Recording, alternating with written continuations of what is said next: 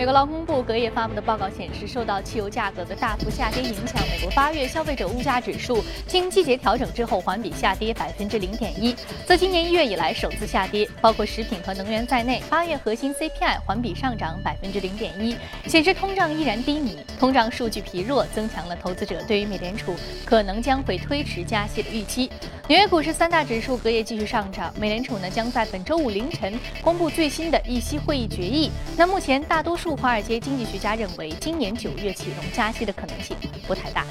那现在呢，全球市场都在聚焦美联储加息还是不加息。不过呢，花旗银行全球首席经济学家布迪尔在纽约出席国际关系协会论坛时表示，从经济学角度来说，这一次会议的重要性其实并不大。It's unfortunate that so much attention and effort gets devoted to guessing the next move of the Fed when it is really, from a fundamental economic perspective, it's a matter of almost no significance. Now, they either move tomorrow 25 basis points and talk dovishly to keep the consensus, or they don't move tomorrow, in which case they talk more hawkishly to keep the consensus. We all know that rates are going to go up only very slowly when they do, and not to a very high level before they have to be cut again. 全球的另外一个可能加息的主角呢，就是英国。周三，英国央行行长卡尼在向英国议会做年度报告的时候就表示，随着英国经济的持续复苏，通胀缓慢走高，到年底时呢，将对于英国什么时候加息有更加清晰的认识。卡尼重申，英国央行加息的步伐将是逐步而且有限的，英国央行收紧货币政策的时间可能较以往更长，幅度更小。卡尼表示，英国经济较为稳健，整体来看呢，整个经济的增速比趋势更快，预计未来还将如此。由于担忧日本财政和债务状况，全球三大评级机构之一的标准普尔昨天呢，将日本主权信用评级从此前的二 A 减下调一级至 A 加，前景展望为稳定。报告表示，目前日本政府主导的安倍经济学不大可能在未来两三年内成功恢复本国经济增长，并且扭转通货紧缩的颓势。而在疲软的经济形势之下，日本政府债务压力在过去三至四年也是不断的加大。随着日本社会老龄化问题加剧和通缩状况的持续，日本的财务状况已经显得非常的疲弱。澳大利亚政府正在加大打击力度外国投资者的非法的购房行为。目前呢，有近五百起房产交易正在被调查，涉案金额总计超过十亿澳元。更有很多的外国购房者被迫出售房产。近年来呢，随着外资大量涌入澳洲房地产市场，当地房价一路飙升，普通民众难以承受，强烈要求政府采取措施遏制房价上涨。中国是仅次于美国的澳洲楼市投资的来源国。不过呢，随着中国收紧外汇管理措施，过去一个月中国人购买的澳大利亚房产数量大幅减少。好，刚刚我们浏览完了宏观方面的消息啊，我们知道昨天美国股市呢，由于通胀数据使得加息预期降低，所以呢，市场投资人的情绪有所舒缓，三大指数都是出现了一波上涨。我们具体来看一下涨幅，道琼斯工业平均指数上涨百分之零点八四，纳斯达克综合指数上涨百分之零点五九，而标普五百指数的涨幅是百分之零点八七。好，接下来马上关注到的是第一财经驻纽约记者葛维尔在收盘之后给我们发回的报道。据 CNBC 的最新调查显示，接受调查的五十一名经济学家和商界人士当中的百分之四十九预测美联储将会在周四的会议之后宣布首次加息，百分之四十三的观点认为美联储将会按兵不动。而花旗银行全球首席经济学家布迪尔认为，市场将过多的关注焦点集中到了这一次的美联储议息会议上。其实相比之下，全球其他地区的经济形势可能更值得我们去关注。非常感谢博尔带来的简短市场点评。好，这里是正在播出从华尔街到陆家嘴。今天晚上的美联储议息会议的会议纪要当中就会有这样的一个决定了。那么在明天的凌晨呢，就将公布这样的一个会议纪要当中的这个措辞声明，将会是加息还是不加息，是九月还是十二月还是明年，我们就可能会有一定的了解了。那在今天节目当中呢，我们首先还是和嘉宾来预判一下这个加息对于特别是中国股市会产生什么样的影响。另外，我们再简短的来聊一聊关于。原油市场的一些情况，马上进入到今天的节目。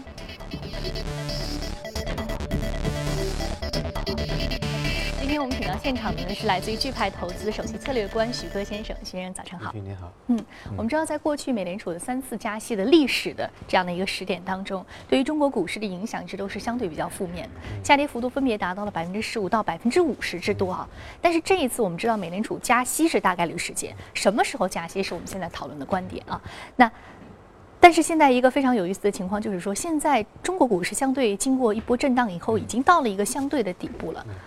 那么，美联储这一次如果说加息的话，在今年加息可能性比较大。一旦加息的话，会对于中国股市产生什么样的影响？是会延续历史的情况吗？嗯，呃，加不加息，反正明天就会有结果。嗯，那么我们主要是看，如果加息的话，对于这个市场的影响怎么样？那么对于中国股市，从呃过去的三次加息的情况来看呢，呃，影响会比较大一点。那么最近三次美元的呃升息周期是一个一个是九四年。呃，九九年，然后最近一次是两千零四年，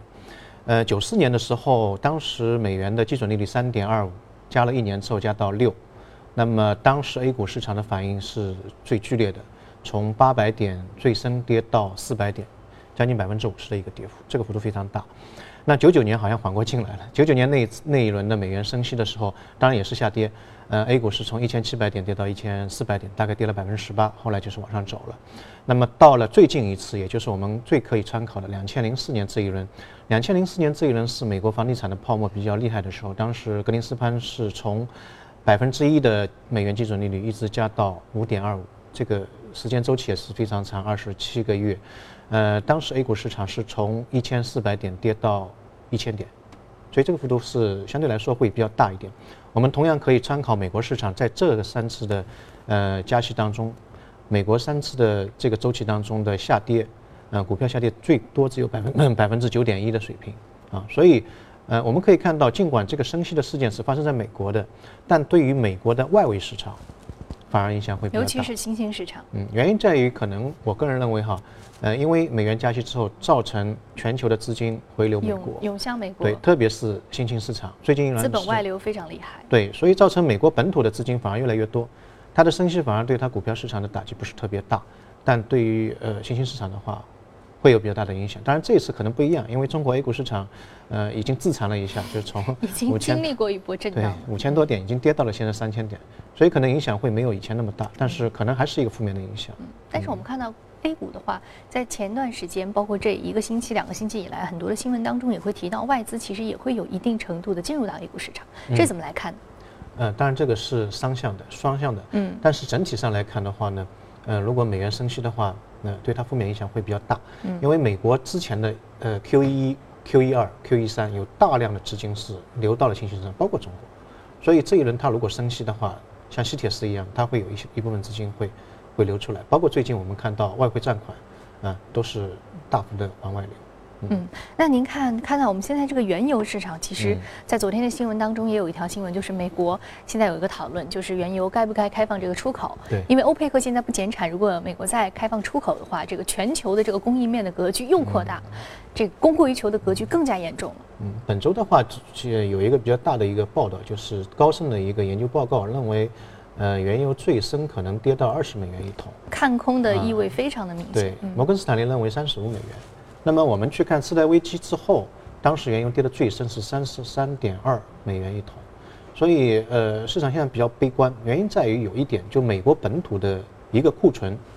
它是超过五年平均水平大概一亿桶，现在大概四点四五亿桶，所以这个超过的幅度非常大。第二个，美国的原油产量。现在每一天的产量是超过平均水平，大概嗯三百万桶，三百万桶相当于伊朗解禁之后三个伊朗的一个增量，所以这个对于全球的原油市场的信心打击会比较大。所以整体上来看，短期之内，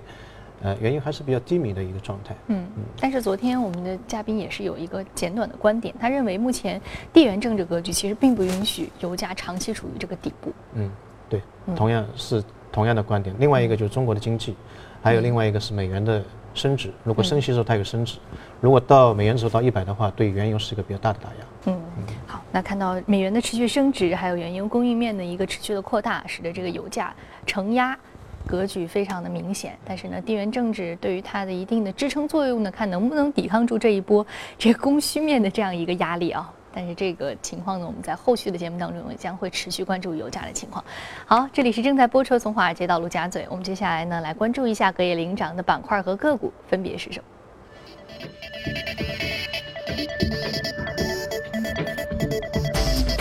基础材料、消费品、公用事业、工业品还有服务业是领涨的板块。另外，我们再来关注到的是。来自于生物制药、工业机器人、油气和基因药物，还有服装零售板块的一些个股是领涨的。那今天呢，领涨的个股我们将说的是这个 Adapt Technology，是来自于工业机器人板块的，上涨幅度是百分之六十二点一三，目前的价格是十二点九三美元每股。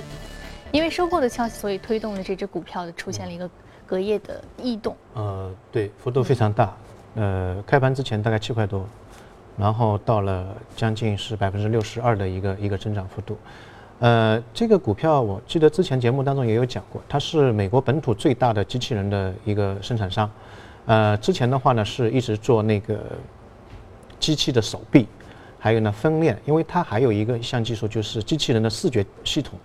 它可以鉴别在生产线上面的这个零件的形状，比如说我要挑一个菱形的，它在所有的零件当中会把这个菱形的。这个呃零件拿出来，而且速度非常快，一分钟可以挑一百八十个，就一秒三个，所以它这个机器人在国际上面是非常有名的。那么呃隔夜的话，主要是欧姆龙呃对它的一个并购，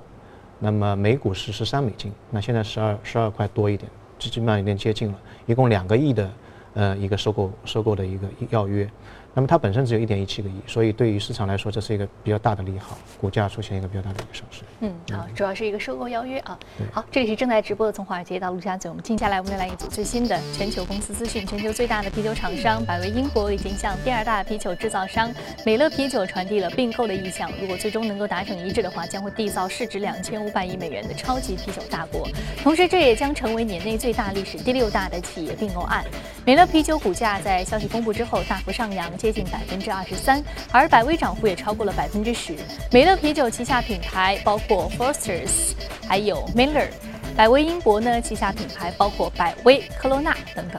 受到国际大宗商品价格下跌的影响，非洲矿业出现了劳动力过剩。铂金矿业率先开始大规模的裁员。全球排名前三的两个铂金生产商。英美资源集团和龙明铂族金属公司近来呢是相继宣布在南非裁员。根据当地工会的统计。裁员人数呢在一万九千人左右。赞比亚和刚果金同样是受到了工业金属价格震荡的影响。瑞士佳能可公司呢本月早些时候已经停止在两国开采铜矿了。分析师指出，许多的非洲国家过度的依赖矿产资源出口，停工和裁员将会拖累非洲的整体经济增速。当地时间九月十六号，数百辆出租车聚集在比利时首都布鲁塞尔，抗议美国打车服务软件 Uber 在欧洲的扩张，要求政府在本月初采取措施禁止 Uber 打。车的服务。当天参与游行的出租车呢，大多来自于比利时，也有少数来自于英国、法国和西班牙，还有葡萄牙等地。参加游行的出租车聚集在布鲁塞尔欧盟总部大楼前，造成了附近的隧道、内环线以及前往机场的道路无法通行。农资巨头先正达准备出售蔬菜种子部门，售价可能会达到二十亿美元。由于此前。是谢绝了孟山都的收购，先正达正处于为股东提供切实回报的压力之下。在研发公开日活动之上，先正达重点推出了研发序列当中的十五种新产品，并表示将会推动销售额达到六十亿美元以上的最高水平。好，刚刚我们看过了全球公司动态之后呢，接下来我们再回到资本市场和嘉宾一起来聊值得关注的板块和个股分别是什么。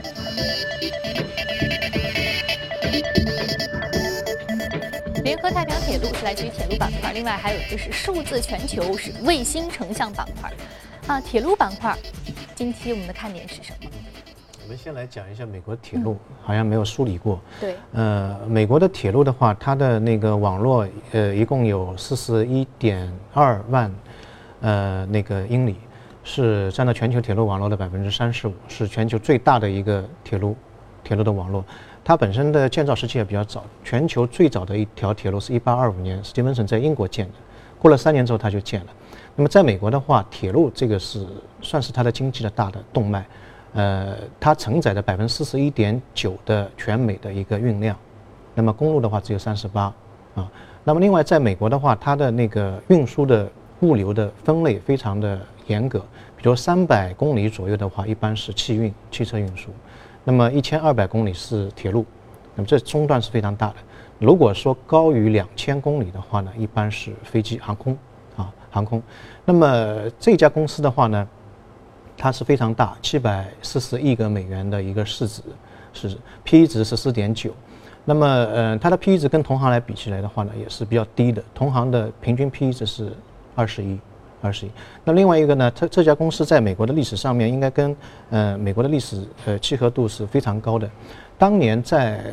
一八六二年之前，其实美国的中西部是隔开的，中间是那个广袤的沙漠和崇山峻岭。当时这两个地方是相对来说是比较闭塞，特别是西部，我们看到很多西部片啊什么的，呃，当时的整整个一块的地方，因为交通的问题，所以非常的闭塞。从当时从纽约到旧金山必须是坐船，通过外海，啊，通过合恩角那边，大概六个月时间，非常长。后来到了那个林肯上台之后呢，他就颁布了一个法令，把两边打通。有两家铁路公司从西部和中部分别是做铁路，一直到当中汇合。那么其中一家公司就是这一家啊，联合太平洋公司啊。那么呃，当时为实际是美国南北战争，对对对，也是促成了它加速的呃把两两地的打通。当时为了激励这这两家公司的一个进程，它呃在法律当中规定，在铁路沿岸两两边的这个土地都归。这个铁路公司嗯进行一个开发，所以这家公司在那个时候就开始出现了一个飞速的一个一个一个发展，有大量的一个优势先先遣资源。对，当然这两这几年的话，在美国的话，铁路它其实中规中矩，没有非常突出的表现，因为它的公路现在越来越发达了，但也是一个经济的一个大动脉。那么我们讲这个股票的话呢，主要是想带出中国的目前的一个铁路基建啊。那么我个人认为，在未来的几个月当中，铁路基建啊，公共的基建这一块是中国经济当中。嗯，会比较出彩的投资当中是比较确认的一个机会。原因很简单，我们看上半年的中国 GDP，它的增长是百分之七。那么这个百分之七当中的一个亮点是什么呢？主要通过金融，金融的贡献从之前的零点六上升到一点四。那么这个金融的这个贡献的增量在于股票市场的一个上半年的一个飞涨，但下半年我们可以看到，其实股票市场还是比较低迷的，所以这一块的增长必须有其他东西来弥补。那么由哪一块来弥补呢？第一个，我们看到出口不行。第二个消费还是比较低迷的，所以只有通过基建的投资。那在中国的基建投资当中分为三块，一个是房地产，第二个呢是制造业的投资。那么这两块当中，我们可以看到房地产现在还是整从整体上来看，没有像过去那么快的一个增速。基嗯这个制造业投资的话，BPI 我们看到连续四十二个月都是一个负值，所以只剩下一个公共基建。那么公共基建就是铁路这一块，铁路的话全年的预算是八千亿。上半年只做了两千七百亿，所以下半年的这个铁路增量会会比较大一点。那么九月份刚刚呃过去的一周当中，我们呃看到一个消息，就是呃批了三条铁路，总的金额是一千四百二十七亿的人民币。所以这一块的增长，我觉得在未来的几个月当中，呃是比较确认的，而且投资机会相对来说经济不好，那么它的投资机会越越加明显。嗯。就是说，铁路基建板块啊，其实是属于大的公用事业板块的一个范畴。对，我们之前就说到公用事业板块、生物技术板块、食品饮料板块，是在这样一个市场不稳定情况之下，一个比较值得关注的防御板块。对，稳经济的一个一个板块。现在整个经济也只有通过这一块来。可以做到一个稳定的作用。那我们之前节目当中在说生物制药板块的时候，说生物制药板块这个投资门槛相对比较高，投资者需要相对专业，啊，因为很多的核心技术并不一定大家能够了解。但是，那么公用事业板块呢，也是遵循一样的逻辑吗？还是相对而言，我们比较好的去理解它的一个行业规则？公用板块的话呢，主要是国家意志，那，另外一个呢，大的经济环境，这两个是主要的因素。如果大的经济环境下跌的话，呃，比如说我们看到互联网加现在提的比较少了，但是一一带一路啊，这个铁公鸡啊这一块呢会提的比较多一点，因为这个是国家可以直接做事情的。那么另外一个就是政策导向，比如说呃确实有实际的政策在支持这个板块的话，它马上就会起来，整个财政支持、财政资金会往这个资源方面靠。嗯，所以还是看大的经济环境和。政策的这个导向啊，政策导向似乎好像比经济环境的关系更大一些。但是，呃，其实相对啊，我们先来在这个之前，我们先来看一下这个 A 股铁路运输板块是值得关注，是铁龙物流、大秦铁路，还有铁路设备制造板块是北方创业、中航重机，铁路运输板块是中国中铁、中国铁建，还有隧道股份啊。许哥先生还是一句话简短的来，有一个好奇，就是刚刚我们说到啊，这三个板块都是属于这个抗周期板块，呃。防御性比较好，支柱板块。那刚刚，但是您刚刚又提到公用事业板块和大的经济环境结合的也是比较紧密的。那么在这个震荡当中，我们该怎么看公用事业板块它本身的一些行业特性和它这个关联性，还能够遵循它是抗周期板块吗？呃，它是一个熨平这个经济周期的一个一个手段。嗯，比如说经济比较好的时候，它可能会这方面的投资会少一点。嗯，如果经济不好的时候呢，哎，它会拉一把，让经济比较平稳。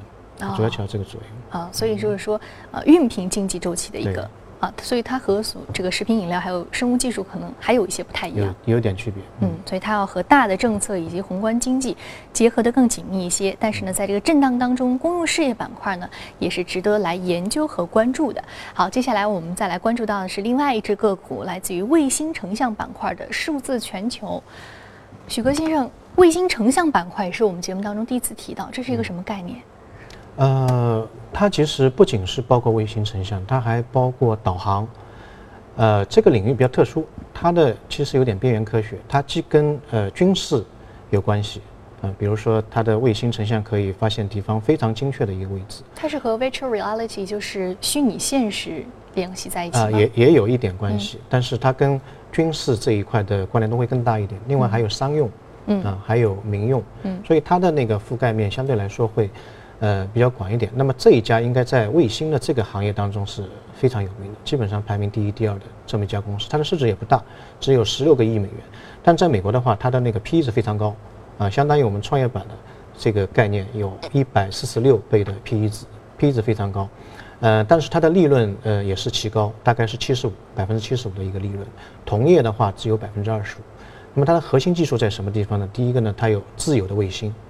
啊，很多的卫星成像公司它是租用卫星，但它是自有卫星，因为我们知道有一个卫星的话，它有一个风险，就是发射卫星当中，如果说出现事故的话，这个公司可能会倒闭的。嗯，嗯，它不仅有，而且还有五颗。那么一般理论上来讲的话，呃，一个地球你有三颗卫星可以全部覆盖了，它有五颗卫星啊，所以外太空很多星球都可以覆盖了。它它它看的东西可能会比别人多一点，它的资料库里面关于地球的这个影像资料可以把这个地球覆盖二十七倍。嗯，啊，就很厉害。啊，那么另外一个呢，它的这个核心技术就是分辨分辨率非常高，它可以看到地球上呃三十公分，就是三十厘米的这个物象的一个一个一个一个东西，这是呃在目前的技术上面已经是属于顶尖的一个。那么它的同行的话呢，呃这个范围要是五倍，就是大概有一米多才能够辨别这个物物象的一个一个一个成像的一个东西。所以呃现在市场华尔街对它的那个呃股价。也是比较看好，认为它还有大概百分之十四的一个一个增长。嗯，另外一个呢，这个公司的它的这个产品，它的运用也非常广。刚刚刚讲到可以商用、民用，嗯，还有一个军用，嗯，它可以用在一个航海的导航、汽车的导航、军事方面的一个导航。这个技术现在运用的非常广，包括我们现在个人，如果说你到外面去，现在不用问路，你直接导导一下航就可以用到啊。那么第二个呢，它可以在呃勘探技术上面，比如说。看，呃，哪个地方可能会有储量新的矿产资源，它可以把成本削减十倍到一千倍，这个是非常大。那最近一段时间，其实这个公司被华尔街关注的一个原因在于，它在交易方面体现出非常好的一个应用性。嗯，怎么样交易方面呢？比如说，我现在有个交易员要买大量的星巴克的股票，那我在之前怎么办呢？我租用这个卫星，我去看星巴克的一些旗舰店，它门口的那个汽车的周转量。啊，它有一个模型的，如果这个周转量非常高的话，它可以知道这个季度的它的业绩可能会比较好，那我就买它的股票，就不用在实地去做尽职调查了，不需要很多的人去看那个。另外一个就期货方面，比如说以前我们去买咖啡豆啊什么的，这个期货我要去看当年的这个产量怎么样，或者这个种植的情况怎么样，现在通过卫星的那个图就可以直接看到。啊，那么还有最后一个呢，就是在并购方面，嗯，特别是矿业的一个并购方面，啊，这个方面的话呢，它。嗯，在国外的话，你买一个矿，买下来最大的风险在于周边的那个环境可能有污染。那么怎么样去除这个污染啊？这是一个很大的成本和风险。嗯，那它可以通过这个外围的观察，发现这个并购案是不是值得去做，成本会不会更高？嗯，交易、并购、大宗商品买卖，啊，这三个很新的领域是这个卫星成像技术也可以应用到的。对，这给金融市场的一些交易，还有这个金融市场的一些交易手段啊，还有这个交易规则啊，也是提出了一个啊更加。便捷的一个方式啊，来帮助他们更好的做这样一个商业决策。好，这里是正在播出从华尔街到陆家嘴，非常感谢许哥先生这一时段精彩的点评。如果您对我们的节目内容感兴趣，可以通过我们的官方微信公众号“第一财经资讯”来查看。另外，你有什么样的意见和建议，也可以通过微信留言。此外，您还可以到荔枝和喜马电台搜索“第一财经”进行收听。